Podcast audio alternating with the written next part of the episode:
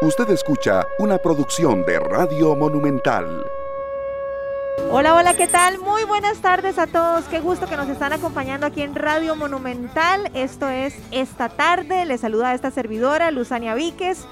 Sergio Castro y Esteban Aronne. Hoy 22 de febrero. Vean qué vacilón, compañeros. 22 de febrero, o sea, 22 del 2 del 22. Parece que quedó como un trabalenguas, pero así quedó. ¿Qué tal? ¿Cómo les ha ido, compañeros? Qué gusto saludarlos.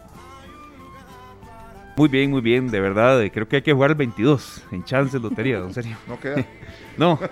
ustedes, ustedes son de los que creen en eso, de que fulano nació, me soñé con tal cosa y entonces voy a jugar tal número porque tal cosa quiso decir tal cosa. Aguisoteros, sí. Sí. sí. a veces uno, uno, tiene algún número que se le repite y y si pasa comprando chances o alguna cosa, pues sí. Vea, viera que yo un poco, que el, 05, porque es la fecha de nacimiento de mi hija, que el 13, que es el mío, nunca he pegado nada. Está ese aguizote, pero no se relaciona con lo que uno. Es curioso, vieras que a mi mamá le pasa eso, pero sí pega. A veces me soñé con tal cosa. ¿Cuántos años es que cumple fulano? Yo, pero ¿para qué quieres saber? Ah, no, es para jugarlo. y lo pega, eso es lo peor. Qué interesante, ¿verdad? Eso es buenísimo. Sí, sí, sí. 22 del 2, del 22. Eso es como en el bingo, en los tradicionales bingos, serio, el número del pato, ¿se acuerdan? Los dos patitos. los dos patitos. Bueno, compañeros, hoy tenemos un programa lleno de mucha información, cargado de buena música también en donde vamos a hablar de temas que nos afectan a todos y, y bueno, esta canción yo creo que retrata un poco eso, ¿verdad, Sergio? Sí, este, es una canción muy linda. Realmente la escogimos porque nos trae, es un hilo conductor con el tema que vamos a tratar. Se llama Javirú. El compositor e intérprete es Mauricio Piedra, con el grupo también del mismo nombre, Javirú, igual que el ave, que es el ave marina más grande del mundo y que está en mm. peligro de extinción. Sí. Javirú. Javirú es una canción que acompañó a la banda de Zarcero en el desfile de las rosas y que fue la canción estandarte de esta, de esta banda.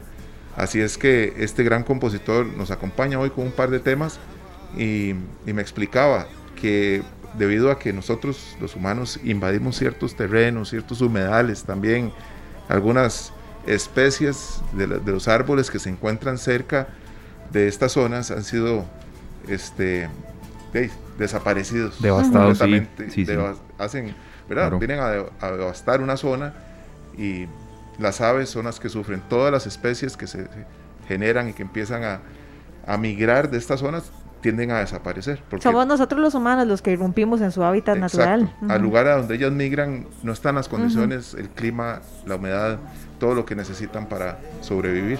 Muy bello este tema. Yo nunca lo había escuchado, soy sincera, y me siento todavía más feliz y orgullosa de saber que se trata de, talento aquí, de exportación. Claro. Claro que lo hay. Tiene cierto aire a peregrino gris, decía yo y, que también son costarricenses y, y de verdad muy, muy, a ver, muy eh, motivante, como muy refrescante esa música. Sí, es música, eh, es reciente realmente y vamos a tener música de Mauricio Piedra por acá. la, siguiente canción también es de él, muy bonita.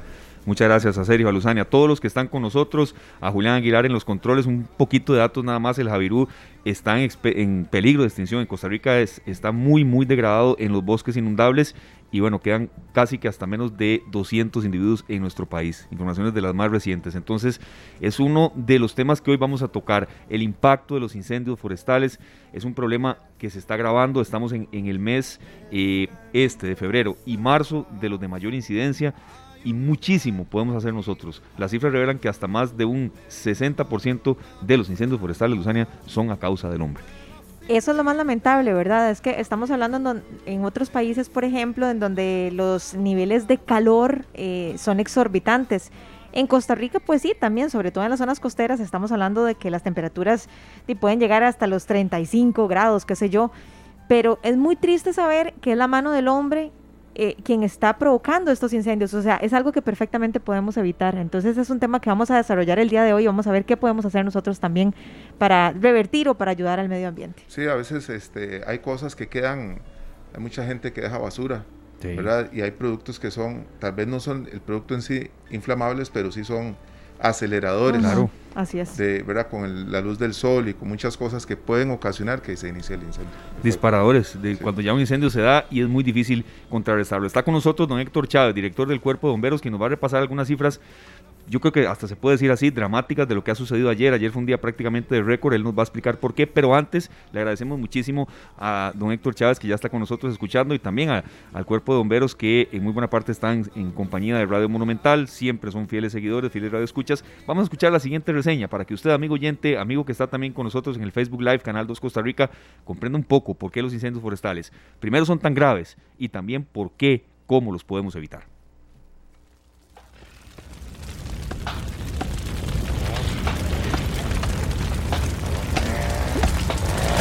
Comienzan casi en su totalidad a causa de la mano del hombre y no por eventos exclusivamente naturales. El daño que causan a la vegetación es incalculable y en ocasiones la cobertura boscosa tarda hasta más de 30 años en regenerarse. Los incendios forestales son una amenaza para el control de la temperatura, para especies de flora y fauna en peligro de extinción e incluso para la vida de quienes arriesgan su integridad física para aplacarlos. Costa Rica entró en la etapa más intensa de la temporada de incendios forestales. Febrero, marzo, abril y parte de mayo son los meses de mayor incidencia y está en todos nosotros reducirla. De los 88 incendios forestales que atendió el Ministerio de Ambiente en la temporada 2021, el vandalismo, venganza y actividades de caza ocuparon el 34% de las causas, mientras, en menor incidencia, las quemas agropecuarias y el cambio de uso de suelo. Guanacaste, Punta Arenas y Alajuela son las tres provincias con mayor registro de hectáreas afectadas por los incendios. En cuanto a cantones, los de mayor índice son Liberia, Santa Cruz y La Cruz, mientras que fuera de Guanacaste, el cantón de Osa, en Punta Arenas, es uno de los que mayor impacto recibe del fuego. Entre algunos de los incendios forestales con mayores proporciones, Costa Rica recuerda el que se presentó en Cerro Durica, en Buenos Aires de Punta Arenas, que arrasó 8.000 hectáreas durante casi 15 días en marzo de 2004. ¿Qué podemos hacer usted y yo para evitarlos? En esta tarde, la respuesta.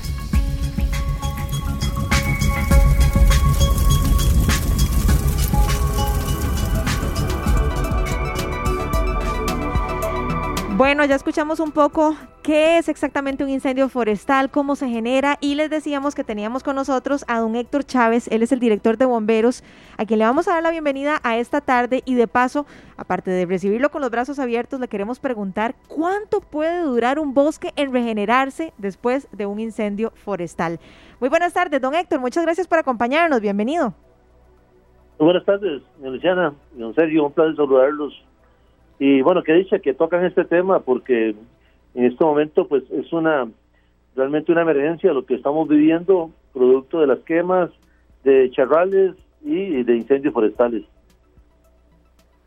Bueno, nosotros este un placer siempre de tenerlo con nosotros en este programa, don Héctor, perdón, estoy un poquito confundido.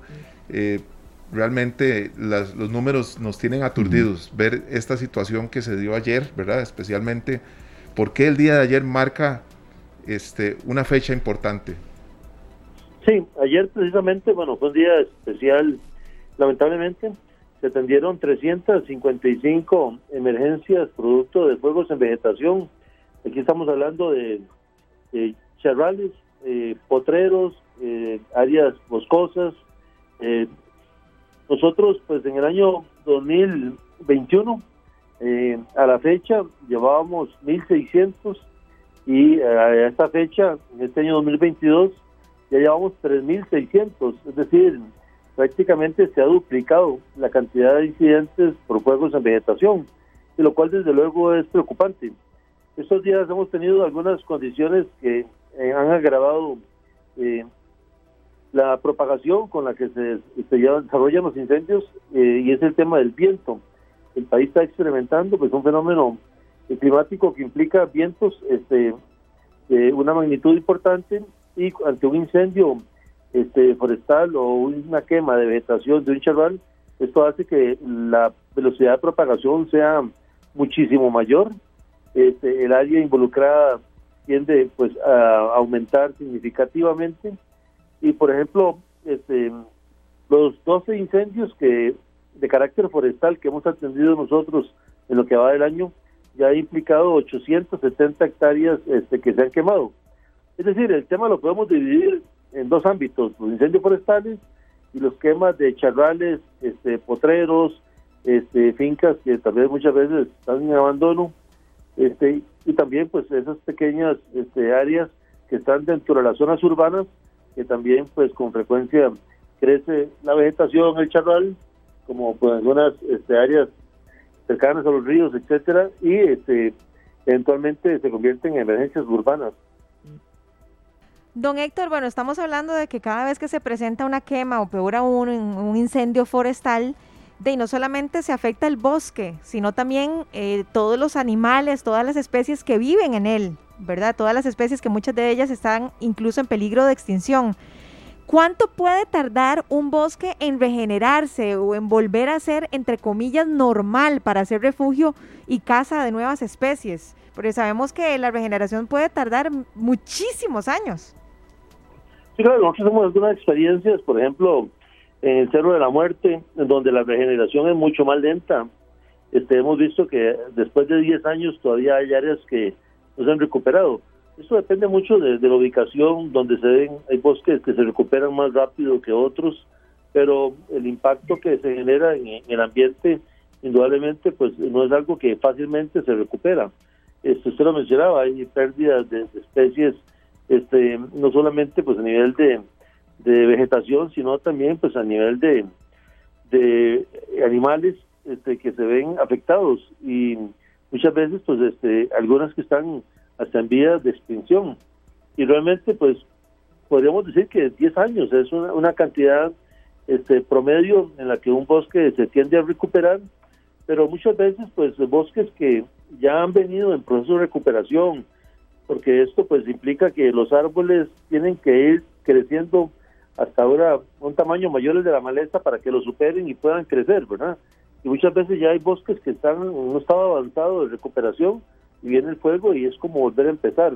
Entonces eh, hay un doble efecto, destruir pues bosques eh, primarios y también destruyen bosques que vienen en proceso de recuperación, bosques secundarios de donde ya pues, ha habido alguna intervención. Indudablemente pues aquí eh, hay dos ámbitos, el tema de la prevención y el tema del control. En este momento este, estamos enfocados en el tema del control. Hicimos algunas campañas eh, en los últimos meses para que la gente pues este, limpiara, hiciera rondas alrededor de, las viviendas, que evitara este, si iba a ir de paseo, hacer fogatas, eh, lanzar colillas de cigarros, este, impedir que los niños jueguen con fósforos en los charrales, todo ese tipo. Y pues eh, realmente, pues lamentablemente, la situación no es pues como la esperábamos, esperábamos después de toda la campaña que hemos hecho pues un menor impacto, eh, pero eh, nosotros aún así pues seguimos dando en el tema de la prevención, en nuestro sitio web hay bastantes recomendaciones y consejos que se pueden seguir, pero en este momento pues la, prioridad es el tema del control, hemos ya desplegado patrullas de bomberos forestales a las zonas más afectadas, en este momento está haciendo Guanacaste, eh, y el Pacífico Central, incluyendo pues la franja que sube hasta Puriscal, Atenas, Orotina, etcétera, son las zonas para nosotros en este momento más problemáticas, y el mismo Alajuela, ¿verdad? En general, este que está experimentando una cantidad significativa de quemas de, vegetación. Claro, don Héctor, y además estas temperaturas elevan muchísimo el, el, nivel de, riesgo. Yo quería consultarle, eh, don Héctor, cuánto la mano del hombre incide, porque quizá hay momentos en los que, bueno, es, tan alta la temperatura, en un lote que no tiene basura, que no tiene vidrio, y ya ahí la mano del hombre escapa, pero sabemos que lamentablemente no es tan así, ¿verdad? Hay, hay, actos de vandalismo, hay actos hasta de intención, recordemos lo que pasó en el Parque Nacional Santa Rosa, pero ¿cuánto la mano del hombre está incidiendo, don Héctor, más allá de la naturaleza en sí? Bueno, por experiencia, este, yo le podría decir que prácticamente todas las quemas de vegetación y incendios forestales son provocados, ¿verdad? Eh, hay un porcentaje mínimo que ocurre en, forma natural, pero la experiencia indica que la intervención humana es el factor este, común en todo, ya sea porque queman un lote para limpiarlo, para cosechar, este, como acto vandálico, como acto de venganza, este, como un juego, inclusive, Eh, pero el factor común en todos los incendios, pues siempre es el ser humano. Y le pongo un ejemplo así, tal vez muy simple de, de esto, y fue el año 2020, cuando iniciamos la pandemia y hubo un estado nacional de confinamiento este, a nivel de que la gente pues no viajaba, la mayoría estaba recluida en su casa. Ese año las quemas y los incendios forestales se redujeron prácticamente a menos de la mitad eh, del año 2019.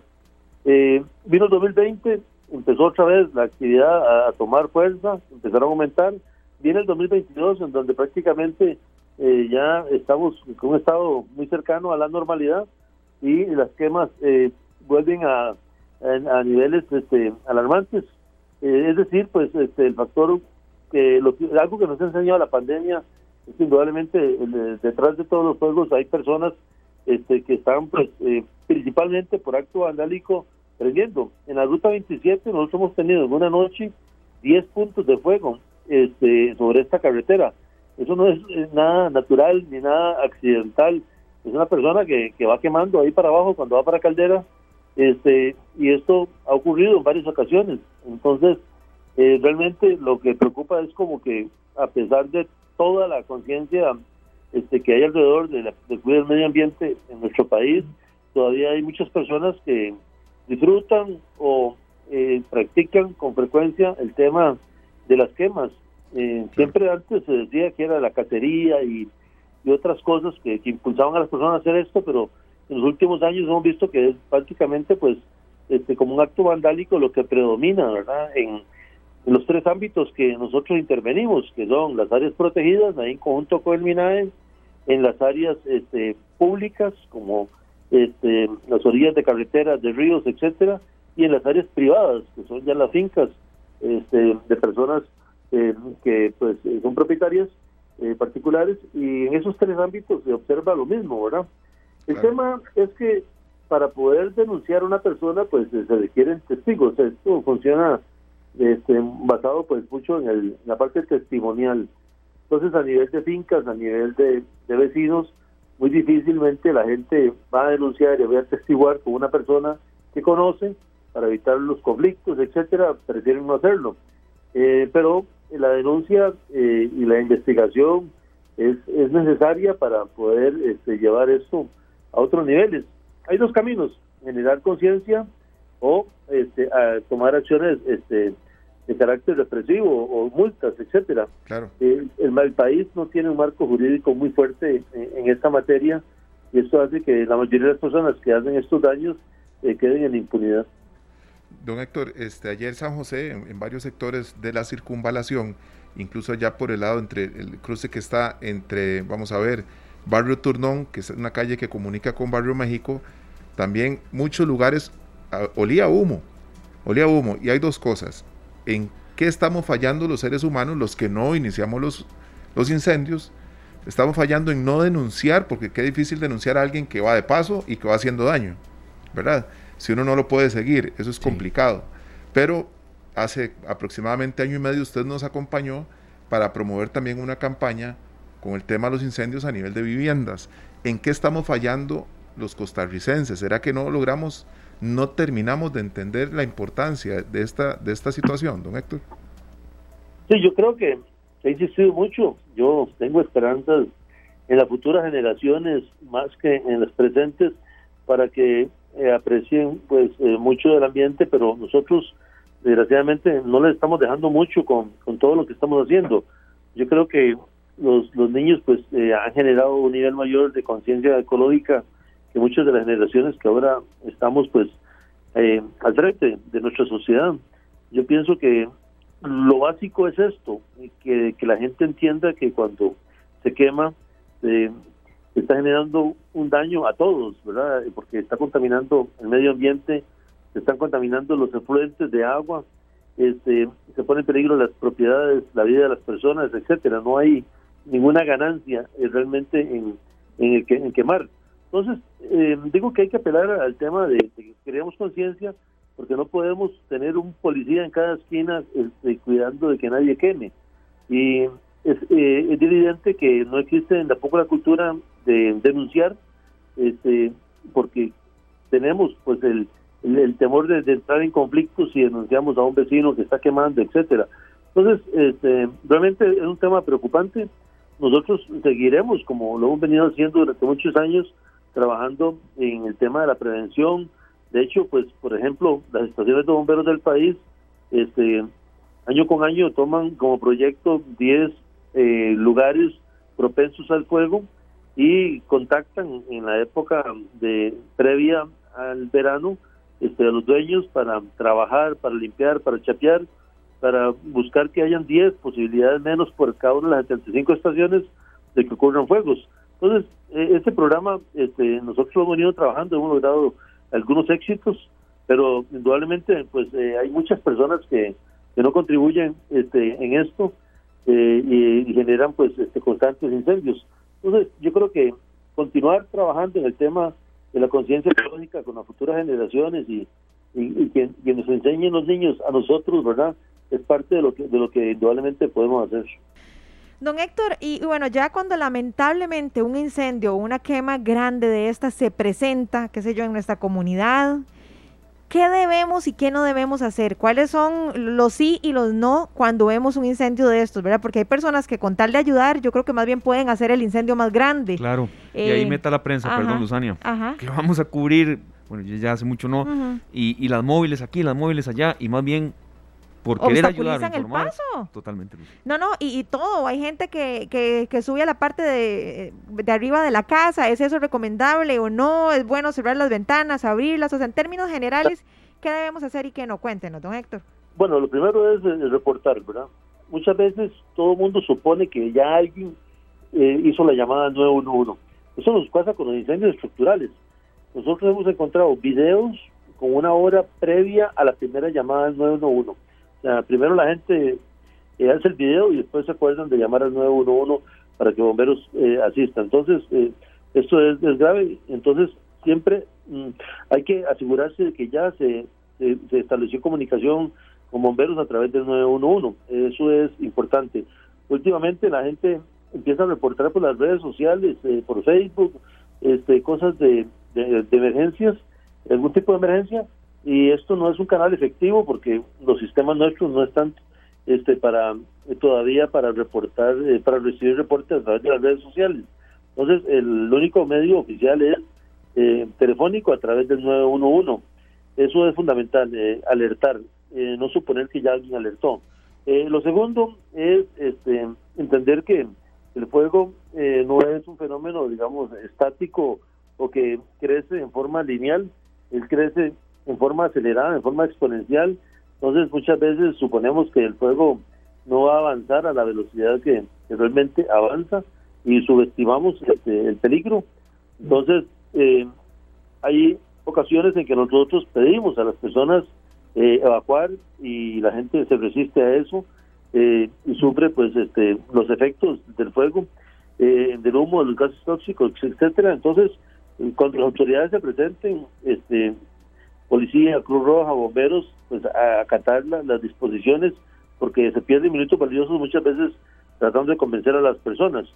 de previo se puede hacer mucho, como mencionábamos, limpiar los alrededores de las viviendas, pero si ya eso no se dio, este, tenemos que pues, eh, advertirle a los bomberos cuando llegan si hay tanques de gas, tanques de combustible cerca de las viviendas que puedan poner en peligro de la, a las personas entender que la vida es lo más importante, ¿verdad? Este, y que si finalmente el fuego llega a una vivienda, pues la evacuación es el único mecanismo para ponerse a salvo. Mm, dentro de una vivienda donde hay un incendio no se puede encontrar ningún lugar eh, para ponerse a salvo, lo único es el exterior. Igual en la vegetación, este, cuando el fuego corre, este, realmente eh, estar involucrado en un área donde hay vegetación es prácticamente pues este, tener la vida este, entredicho. Entonces, eh, no debemos de subestimar el, tema de la forma y, la, y, la, la, velocidad a la que se mueve el fuego. Este, también pues está el tema de que eh, si ya hay fuego tomando estructuras, eh, uno tiene que asegurarse de, que los de la casa y los vecinos estén informados, de que estén enterados de lo que está pasando. Muchas veces también suponemos que ya la gente sabe y hay que alertar a todos los vecinos este facilitar el acceso a las unidades extintoras a veces entramos en una urbanización, hay carros a los dos este, orillas de la calle y la unidad no pasa, hay que hacer tendidos lejanos. Ojalá pues la gente parqueara todos de un mismo lado para que las unidades extintoras y los eh, este, vehículos de rescate puedan ingresar. O sea, facilitar el ingreso de las unidades cuando hay una emergencia, este, quitando los carros que, impidan el paso de las unidades. Todos son minutos valiosos que, que pueden este, contribuir para controlar el incendio eh, lo más pronto posible. Eh, realmente cuando ocurre el incendio hay muy poco que hacer. La recomendación siempre es velar por ponerse a salvo y facilitar el paso y el, a las de las unidades, orientar a los bomberos, explicarles dónde es que están las zonas de mayor riesgo, etcétera, porque pues conocemos mucho parte de la ciudad, pero no todo, entonces la información es valiosa. Don Héctor, nosotros en, los paseos o simple y sencillamente en nuestros barrios, en algunos lugares, encontramos basura, ¿verdad? Hemos visto muchos lugares donde la gente acostumbra ir y depositar las bolsas de basura cuando va a pasar el camión. Sé que para, para muchos debe ser esto muy complicado, pero ¿qué nos recomienda usted cuando llegamos, incluso vamos a pasear a una montaña, a una playa, y nos encontramos con ciertos artículos, cierta basura? ¿Qué considera usted que lo más importante que podemos recoger, ya que no vamos a recoger toda la basura, pero que sí puede ser un iniciador de fuego? Que usted diga, bueno, vidrio, plástico, ¿qué considera usted en lo que nosotros podemos colaborar como, como eh, Está demostrado que el vidrio y el metal este, pueden iniciar incendios porque ellos este, pueden eh, transmitir pues la luz, este, a convertirla al calor, ¿verdad? En forma más rápida que otros eh, materiales. Entonces, pues siempre pues el, el tema del vidrio, con el efecto de lupa que produce con el sol, es un tema que, que siempre pues se, se, ha tenido en cuenta. El metal también puede producir, pero a menor grado el vidrio indudablemente es el que puede generar más posibilidades de efecto. Muchas veces las bolsas, este, cuando están selladas y tienen materia orgánica, producen fermentación y esto genera también este que puedan entrar en combustión este por, por el tema de la fermentación que, se produce en la materia orgánica este, es preferir una bolsa abierta que una bolsa cerrada, porque una bolsa abierta no genera este, este problema. Eh, pero indudablemente, pues lo, ideal sería que no lanzáramos basura y, y por lo menos en los barrios, en los lotes baldíos, este, asegurarnos de que hayan cercas, que no se lance basura, porque en la época seca es cuando los basureros eh, se convierten en, en focos de fuego. Perfecto, don Héctor. Vea, le agradecemos mucho. Sabemos que qué horas han tenido ustedes. Y una última consulta muy concreta. Se viene marzo, ya, pocos días. ¿Es el mes de mayor riesgo? Indudablemente. Marzo y abril este, es los meses más complicados a nivel de incendios. Por eso estamos muy este, eh, en estado de alerta en este momento, porque febrero, que es un mes donde estaríamos típicamente en el ascenso eh, de la curva de mayor incidencia, estamos al doble del año pasado. O sea, si una hubiera hecho alguna proyección, diría que en este momento no deberíamos de estar en los 3.600 quemas que estamos manejando. Por lo menos deberíamos estar en unas 1.700, ¿verdad?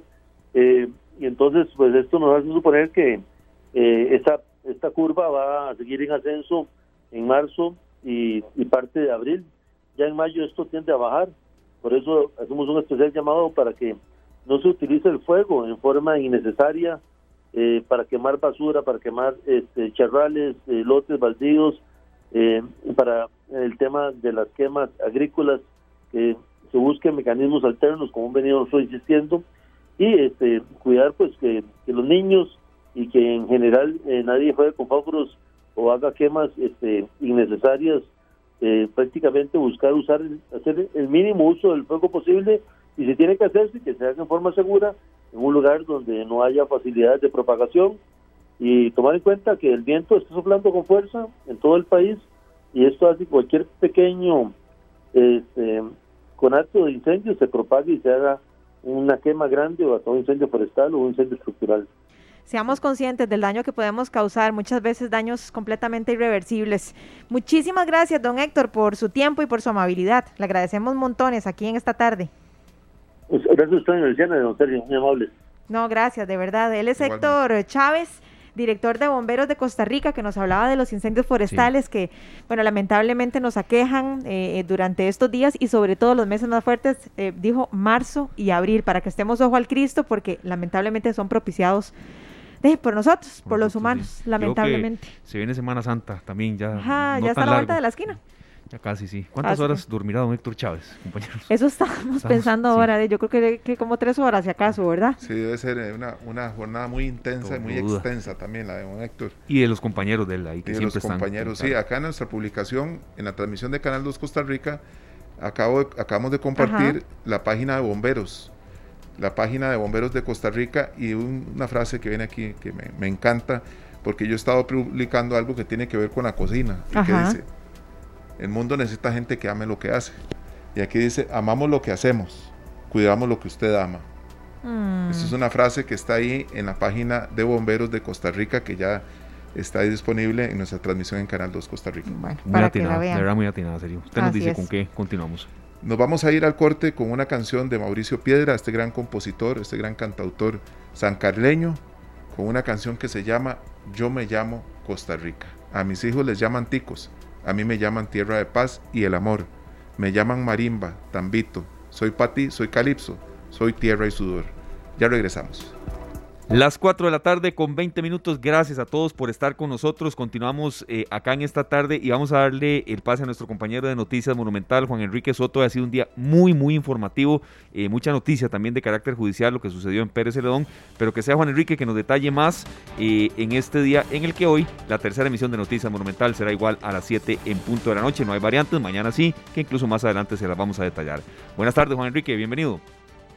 ¿Qué tal? El saludo de Esteban para usted y a las personas que sintonizan a esta hora, esta tarde. Así es, tendremos mucha información en nuestra tercera emisión de Noticias Monumental. Por supuesto que estaremos ampliando la información judicial a la que usted se refería y que, bueno, desde muy temprano ha realizado el organismo de investigación judicial las diligencias respecto a este caso. Sin embargo, también tendremos información política. Hace unas horas el eh, candidato presidencial del Partido Progreso Social Democrático, Rodrigo Chávez, eh, se ha referido o ha hablado con la prensa y entre sus declaraciones pues dice que él sí ve posible que en Costa Rica se dé un fraude electoral, pero que no cree que el Tribunal Supremo de Elecciones sea cómplice de este fraude. Recordemos que durante el fin de semana se presentaron algunas declaraciones de la diputada electa Pilar Cisneros en la que ella hablaba de un chorreo de votos. Luego aclaró que ella no se refería al Tribunal Supremo de Elecciones, sino a procesos internos de otros partidos políticos. Eh, esto generó toda una discusión respecto a si se estaba cuestionando al Tribunal Supremo de Elecciones. Eh, el mismo órgano electoral sale a decir que eh, para ellos es imposible que en Costa Rica se dé un fraude electoral y hoy el candidato pues se refirió a este tema y dijo que él sí ve la posibilidad de que se eh, haga un fraude electoral en Costa Rica, pero no ve al Tribunal Supremo de Elecciones como cómplice. Vamos a escuchar lo que dijo Rodrigo Chávez. Primero que todo, una distinción que tal vez haga o no haga diferencia. Doña Pilar no mencionó el Tribunal Supremo de Elecciones en esas declaraciones. Nosotros revisamos el video. Eh, ella lo que dijo fue que hay que cuidar cada voto. Y yo estoy de acuerdo en eso. Nosotros no somos un partido emergente y obviamente no tenemos las estructuras eh, electorales ni regionales que tiene Liberación. Yo creo que es muy importante que los que queremos cambio en Costa Rica cuidemos cada voto. Yo defiendo la institucionalidad. Creo que la posibilidad de un fraude existe, pero no creo que el Tribunal Supremo de Elecciones vaya a ser cómplice. Porque si ese fuera el caso, estamos mucho peor de lo que todos creemos. Entonces, respeto la institucionalidad y confío en la sabiduría del pueblo de Costa Rica de tomar la mejor decisión. Bien, esas eran las declaraciones del candidato presidencial del Partido Progreso Social Democrático, Rodrigo Chávez, eh, que brindó este martes luego de una reunión que tuvo con los obispos de la Conferencia Episcopal de Costa Rica. Hay que recordar que ayer tuvo esa misma reunión el candidato presidencial del Partido Liberación Nacional, José María Figueres. En otros temas, compañeros, tenemos información en materia de las exportaciones en el país. El Ministerio de Comercio Exterior dio a conocer que eh, Costa Rica tuvo un crecimiento de 19% a nivel general en las exportaciones eh, durante el mes de enero, siendo el mes de enero con mayor crecimiento de los últimos cinco años. Hasta ahí vamos bien. Sin embargo, eh, nos fijamos en cada uno de los sectores y no todos los sectores del país tuvieron un crecimiento. Hubo uno que tuvo una caída que fue el sector agrícola. ¿Por qué se dio esta caída? Bueno, se reflejó una disminución en las exportaciones, por lo menos en los envíos de banano a Estados Unidos y Europa, además de una reducción en las exportaciones de piña a mercados como Países Bajos y Turquía. En medio de la buena noticia, por supuesto, de que el país aumenta en exportaciones, eh, no todos los sectores pudieron tener esta muy buena noticia, sino que el sector agrícola sí tuvo o reflejó una caída de 1% en las exportaciones durante el mes de enero por la reducción, ya les decíamos, en los envíos de banano y de piña. El jerarca del Ministerio de Comercio Exterior, Andrés Valenciano, sí destacó que se trata del mes de enero con el mayor aumento en los últimos cinco años. Vamos a escuchar lo que dijo el ministro del Comen. Esto es una noticia que nos emociona mucho nos llena de optimismo porque se trata de un crecimiento sobre el año pasado, el cual fue un año récord de crecimiento en las exportaciones. Es decir, el país viene manteniendo una trayectoria de crecimiento en las exportaciones, lo que nos eh, motiva mucho a seguir trabajando de cerca con el sector exportador, con emprendedores, emprendedoras, con el sector productivo y con el resto de la institucionalidad costarricense para seguir buscando oportunidades de negocios para nuestros bienes en mercados internacionales. Bien, ya escuchábamos entonces las declaraciones en materia de exportaciones y si pasamos al área de la salud, hay como todos los martes un balance que realiza el gobierno respecto al avance en materia de vacunación. Cabe destacar que eh, en este balance pues ya figura un número importante de personas que se han aplicado la tercera dosis de refuerzo contra el COVID-19. Un total de 1.030.056 personas han recibido la vacuna de refuerzo, la tercera dosis contra el coronavirus. Esto representa a un 20% de la población que ya recibió esta tercera dosis. En total se han aplicado 8.9 millones de vacunas, de las cuales 3.7 millones son personas con dos dosis y también tenemos 4.1 millones de personas que tienen eh, una dosis, al menos una dosis de la vacuna contra el COVID-19. Eh, a medida que por supuesto nos van a dar a conocer la, eh, el avance en la materia de la vacunación, también tendremos información o tenemos información respecto al comportamiento de la pandemia, los fallecimientos por COVID-19 que durante las últimas semanas habían tenido una tendencia al alza, ya presentaron una disminución leve, eso sí, una leve disminución, sin embargo sí se presenta una caída por lo menos en la cantidad de fallecimientos. Durante la semana epidemiológica 7, que abarcó del 13 al 19 de febrero, las personas fallecidas eh, presentaron, se sumaron 122 decesos durante esa semana, mientras que del 6 al 12 de febrero se contabilizaron 126, una caída de cuatro eh, fallecidos de una semana a otra. Esto también refleja una disminución de 3.2% en la mortalidad de una semana a otra, por lo menos esto en materia de salud, en materia del avance de la pandemia del COVID-19 en nuestro país y por supuesto muy a la expectativa de eh, cuándo anunciará el gobierno los cambios o la eliminación de las medidas de restricción que el presidente de la República, Carlos Alvarado, había adelantado, que se estarán eliminando en los próximos días. Esto debido también al comportamiento que está teniendo la pandemia en nuestro país. Este y otros temas en punto tenemos una cita a las 7 de la noche, compañeros, y ustedes continúan con más de esta tarde. Muchas gracias, Juan Enrique. Que estén bien.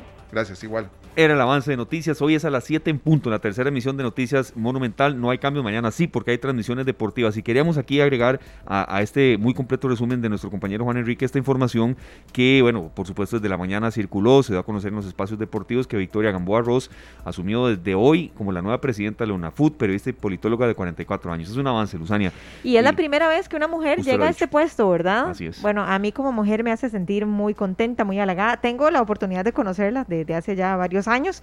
Y bueno, les contamos a los amigos oyentes que ella, eh, Victoria Gamboa Ross, eh, que siendo la o ya la actual presidenta de la UNAFUT, llega a sustituir a Julián Solano. Así es. Y serio, que la dejen estar en el cargo. Hemos leído, bueno, las redes sociales a veces son un depósito de insultos. Eh, ah, como no, también de verdad, no es que yo esté en contra de las redes sociales, pero a veces ahora ya están, porque es liguista ella, ella ya, ya no tiene que estar en el cargo, déjenla actuar, que tiene que ser liguista, y se lo está diciendo un liguista de cepa. Pero bueno, es que... creo que a veces ni siquiera ha llegado alguien al cargo y ya quieren que le vaya mal. Tenemos, tenemos claro de que en medio de todo esto siempre hay mucho fanático, ¿verdad?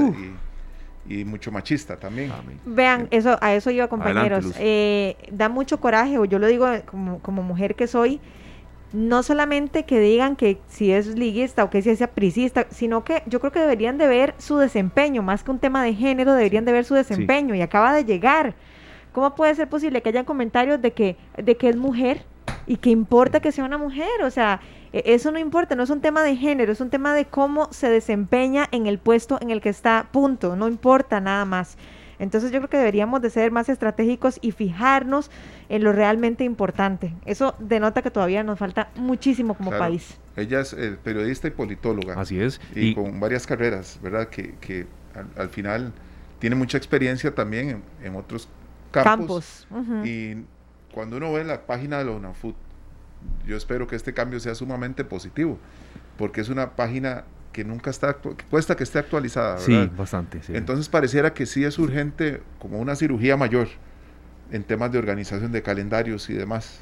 Claro. Ojalá que este sea el paso. Sí, pero que también, como, como decía Luzania, que, que sean sus, sus, sus hechos, sus actos, como se vaya desempeñando en el cargo, los que la juzguen, no tanto quién es, apenas ni siquiera ya un día en el, en el puesto. Es una lástima, de verdad, no ha ni llegado y hay un montón de gente criticando. Nosotros, por nuestra parte, lo decimos con entusiasmo, con alegría, extendiéndole una felicitación a Victoria Ross por este puesto y deseándole que le vaya muy, muy bien y que coseche muchos éxitos ahora como la nueva presidenta de la UNAFUT. Así es, son las 4.30. Nos vamos a un tema internacional que hoy ha acaparado muchísima, muchísima atención, con mucha implicación para el resto del mundo.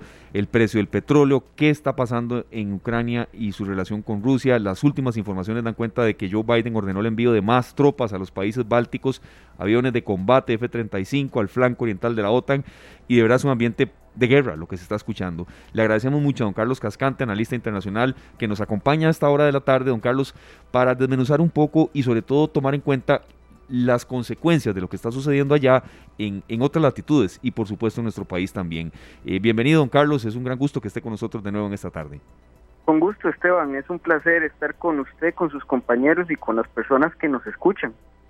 Claro, disculpa ahí la, introducción un poco eh, larga que le hicimos, tomando en cuenta también el tema de la mujer, ya eh, superamos eso y estamos en la parte del análisis internacional. ¿Qué puede pasar allá, este, em, don Carlos? Implicaciones también y en las próximas horas, ¿qué siente que se pueda desarrollar en esa parte del mundo? Estamos en una situación muy compleja, eh, como ustedes han mencionado, el presidente Vladimir Putin ha reconocido dos repúblicas independentistas en el territorio de Ucrania. Estas repúblicas no es que se crearon ayer, no, esto data del 2014 cuando durante los levantamientos contra el presidente eh, Víctor Yanukovych en Ucrania, eh, el presidente Putin y la, y la institucionalidad de, la, de Rusia eh, fomentan un levantamiento en las zonas más hacia el este de Ucrania que colindan con Rusia y se forman estas dos repúblicas. Em, estas repúblicas constituyen una, un punto importante para la expansión o para la toma de control de, Rusia de una parte del territorio ucraniano. Eh, son repúblicas relativamente pequeñas, la zona que se llama el Donbass, donde están estas repúblicas, es del tamaño de Costa Rica. Una parte del Donbass está controlada por las autoridades de estas repúblicas separatistas y otra está controlada por Ucrania. Entonces eso deja un espacio eh, para un enfrentamiento que puede darse en, cualquier momento. ¿Por qué? Porque Putin ha reconocido que eh, las el territorio de estas dos repúblicas abarca ese espacio que en este momento controla Ucrania. Entonces no sabemos a ciencia cierta, y esto está en un 50-50, si el avance continuará a ese territorio que controla el ejército ucraniano o temporalmente se quedará solo en el espacio donde eh, actualmente tienen control los los líderes de estas, de estas repúblicas separatistas. Entonces estamos en una situación eh, de tensión permanente en Ucrania, eso tampoco es nuevo, Ucrania lleva en una guerra de baja intensidad ocho años, pero es lo más cercano que hemos tenido a un enfrentamiento realmente con condiciones regionales en, en Europa después de, después de la Segunda Guerra Mundial. Hace unos días escuchábamos en las noticias que este, Rusia pues anunciaba el retiro de las tropas, ¿verdad? Sin embargo, un día después la OTAN dice que no, que más bien están viendo una mayor población de, militares en la zona. ¿Cuánto afecta esto? Porque no se queda ahí, ¿verdad, don Carlos? No es un tema que va a afectar esa región de, de Europa, sino que ya empiezan a involucrarse otros países con otros intereses políticos y cuánto nos puede afectar a nosotros, que uno diría, bueno, eso es allá, pero cuánto puede afectar a Costa Rica y América en general. Vamos a ver, a cómo está la situación, esto tendrá una característica. Si se produce un enfrentamiento bélico eh, entre Ucrania y las repúblicas separatistas acuerpadas por Moscú, eh, todo tiende a pensar con la evidencia que existe que será un enfrentamiento localizado, es decir, las, las bajas, las lamentables bajas serán de ucranianos y de rusos. La Alianza Atlántica, la OTAN, que, que acuerpa relativamente a Ucrania, ha señalado que no enviará tropas al terreno. Eso no quiere decir que no armen a los ucranianos hasta los dientes como lo han hecho los últimos ocho años. Eh, pero es difícil que escale a, un, a, un, a una situación global. Eh, lo que pasa es que las consecuencias sí son globales. ¿Por qué? Eh, Rusia es el segundo mayor productor de petróleo y gas natural del mundo. La Unión Europea es uno de los principales consumidores de ese tipo de energía y Rusia es el principal abastecedor de la Unión Europea si se produce un bloqueo de esa zona, mm, eh, eso influirá necesariamente en los precios globales del petróleo, es decir, estaremos ante precios del petróleo eh, y de los y de los energéticos eh, de este tipo en, en crecimiento y eso afecta a todas las economías, especialmente a las economías pequeñas como la nuestra. Y por otra parte, es muy interesante ver cómo las bolsas en los Estados Unidos, y esto pasa en cualquier conflicto en el cual los Estados Unidos sea parte directa o indirecta, han reaccionado hoy a la baja eh, por el nivel de tensión que se maneja. Eso afecta a la economía de los Estados Unidos y nosotros, nuestro principal socio comercial, 40% de lo que nosotros entre el 35 y el 40% de lo que nosotros exportamos al mundo se lo exportamos a los Estados Unidos. Y es con ventaja los Estados Unidos el principal inversor en Costa Rica. Es decir, cualquier cosa que afecte a la economía de los Estados Unidos, de una u otra forma nos afecta. Y incluso afecta mucho más a los países sudamericanos porque Rusia y Ucrania son productores eh, naturales de cereales. Entonces, la afectación sobre el comercio de los cereales, que es importantísimo para la alimentación mundial, también se ve afectado. Entonces, las, las consecuencias globales, aunque uno puede pensar que está en la Pacífica Costa Rica, eh, no, no nos escapamos a lo que pasa en, en diversas partes del mundo.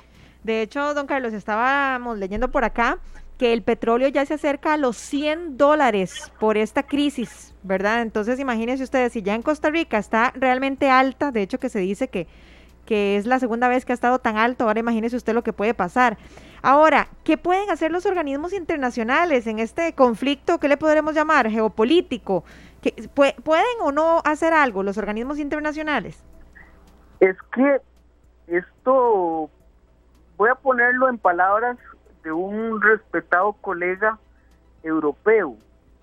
El, Ucrania y la situación de Ucrania nos revela que, primero, el poder militar sigue siendo muy importante en el mundo, que pensamos que es una época donde el poder militar flaqueaba, no, el poder militar sigue siendo una base fundamental del poder en el sistema internacional y por otra parte las potencias no piensan globalmente, piensan más en razón de sus intereses eh, propios y de los grupos que las dirigen.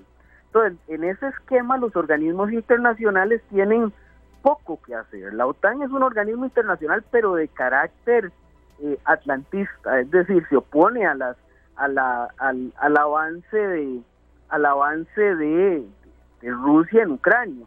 Pero hay que ser claro, la OTAN una vez que cayó la Unión Soviética se lanzó sobre los pedazos que quedaban del antiguo bloque comunista y los copó.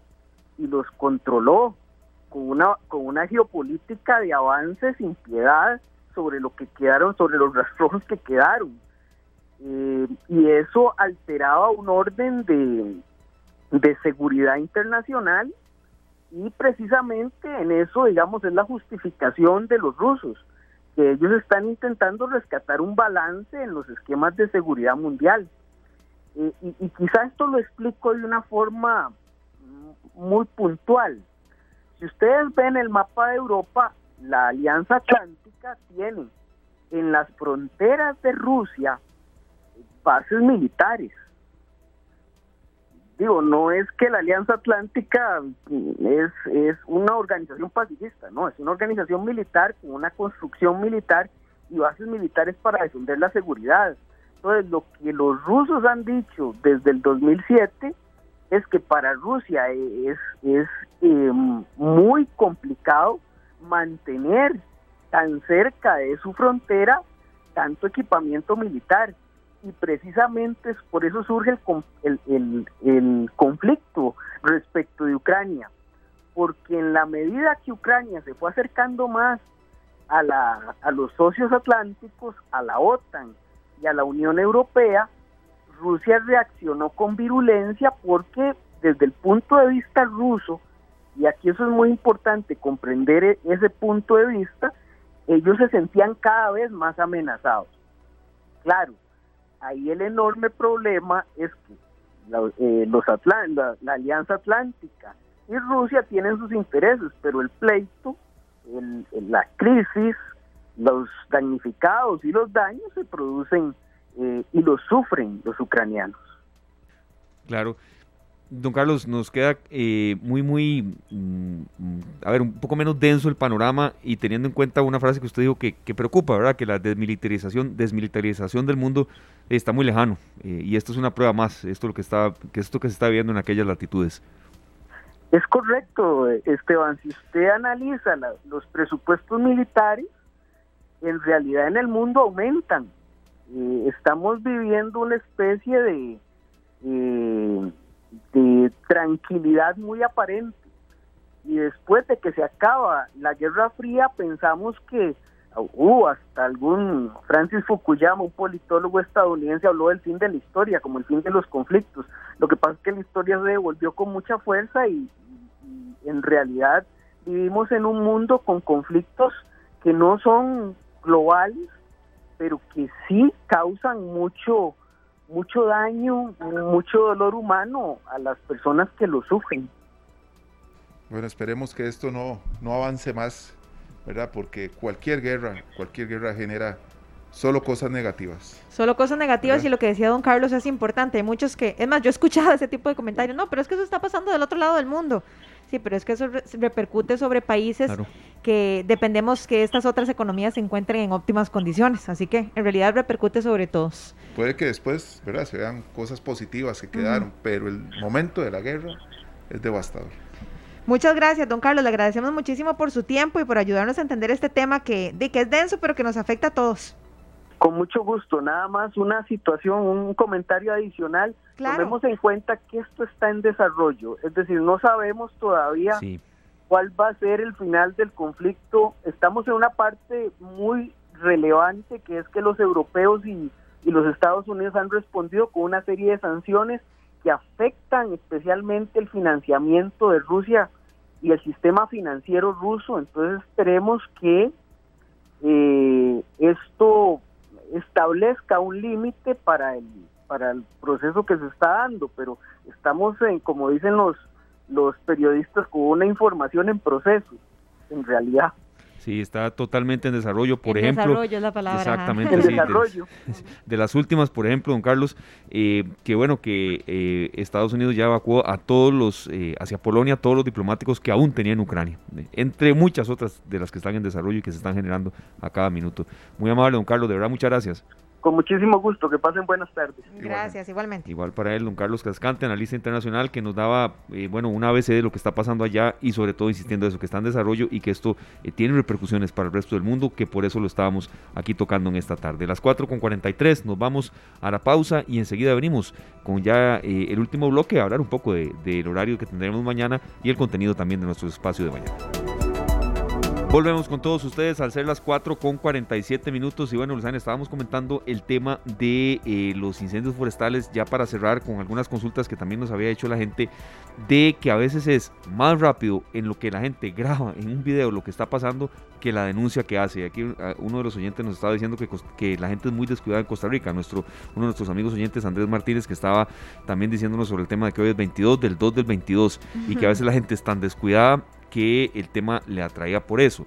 Sí, y descuidada, pero también entendamos que a veces cuando estábamos tocando este tema, el arranque de nuestro espacio, eh, hay que hacer la denuncia, llamar, dar el aviso y que la era de los celulares y la era de grabar no puede preponderar sobre el bien humano. Eso es lo más importante, es increíble que, y no lo vemos solamente con un incendio forestal, compañeros, lo vemos con un accidente de tránsito, lo vemos con un niño lastimado en carretera, con cualquier cosa. La gente piensa en sacar el teléfono y después de que grabó el video y le quedó genial para las redes sociales, ay, ahora sí hay que llamar al 911. Ese tipo de cosas mm, yo considero que definitivamente no pueden pasar. Así que el programa de hoy, por eso lo dedicamos largo y tendido a hablar de este tema para generar conciencia, pero sobre todo para generar cambios en la mente, en la actitud de las personas. Sí, este, nunca se va a quejar eh, la gente del 911 porque tengan más reportes claro. de una misma situación. Sí. Así es. Y que no los tengan y más bien tengan que lamentar Exacto. una pérdida. Lamentable. Compañeros, mañana vamos a tener programa para los que nos están escuchando. Mañana programa con horario especial de 1 y 30 a 2 y 30 de la tarde para que nos sintonicen. Mañana tenemos un programazo de lujo, así que los esperamos de 1 y 30 a 2 y 30. Así es, nos da mucho agrado cuando nos sintonizan en espacios distintos y mañana sabemos que será un programa de mucha gente en carreteras, una hora total de, de tráfico vehicular. Vea lo que nos dicen por acá, que a las 10 de la noche, y tiene razón, a las 10 de la noche con 22 minutos y 22 segundos será 22 del 22 del 22, Santo etcétera, etcétera. Dios. Y que eso nunca va a volver a pasar. es cierto. Qué análisis No se les va una. bueno, compañeros, y así nos vamos. eh, agradecidos con ustedes, amigos oyentes, por habernos sintonizado. Que Dios los bendiga. Y bueno, mañana a la 1 y 30 estaremos por acá. Vamos a aprovechar, despedirnos con una canción muy interesante. Esto es de un productor que es nacido en Francia, nacionalizado español, que se llama Manu Chao. Es muy popular con su música, tiene una Sí, mezcla tiene de varios, tiene varios populares, sí, entre ellos el ska, el reggae. Ajá. Eh, hay discos como Clandestino, donde canta en inglés, francés, portugués y español, con mucha fluidez, con una música muy extraña, pero lindísima. Para los que nos gusta la música del mundo, ¿verdad? Que, que aplican varios instrumentos y muchas tendencias en una sola canción. Y aquí lo tenemos produciendo para un dúo de africanos. Ellos se llaman Amadou y Mariam. Es un dúo musical proveniente de Malí. Los dos son no videntes. Ellos dos. Y aparece Manu Chao como productor y como la voz principal con ellos haciendo Sí. coro. Demuestra la música que las barreras están en la mente de uno. ¿eh? Claro que sí. más. Así es que Amadou y Mariam, al lado de Manu Chao, despiden esta tarde con la canción Senegal Fast Food. Feliz tarde, gracias. Este programa fue una producción de Radio Monumental.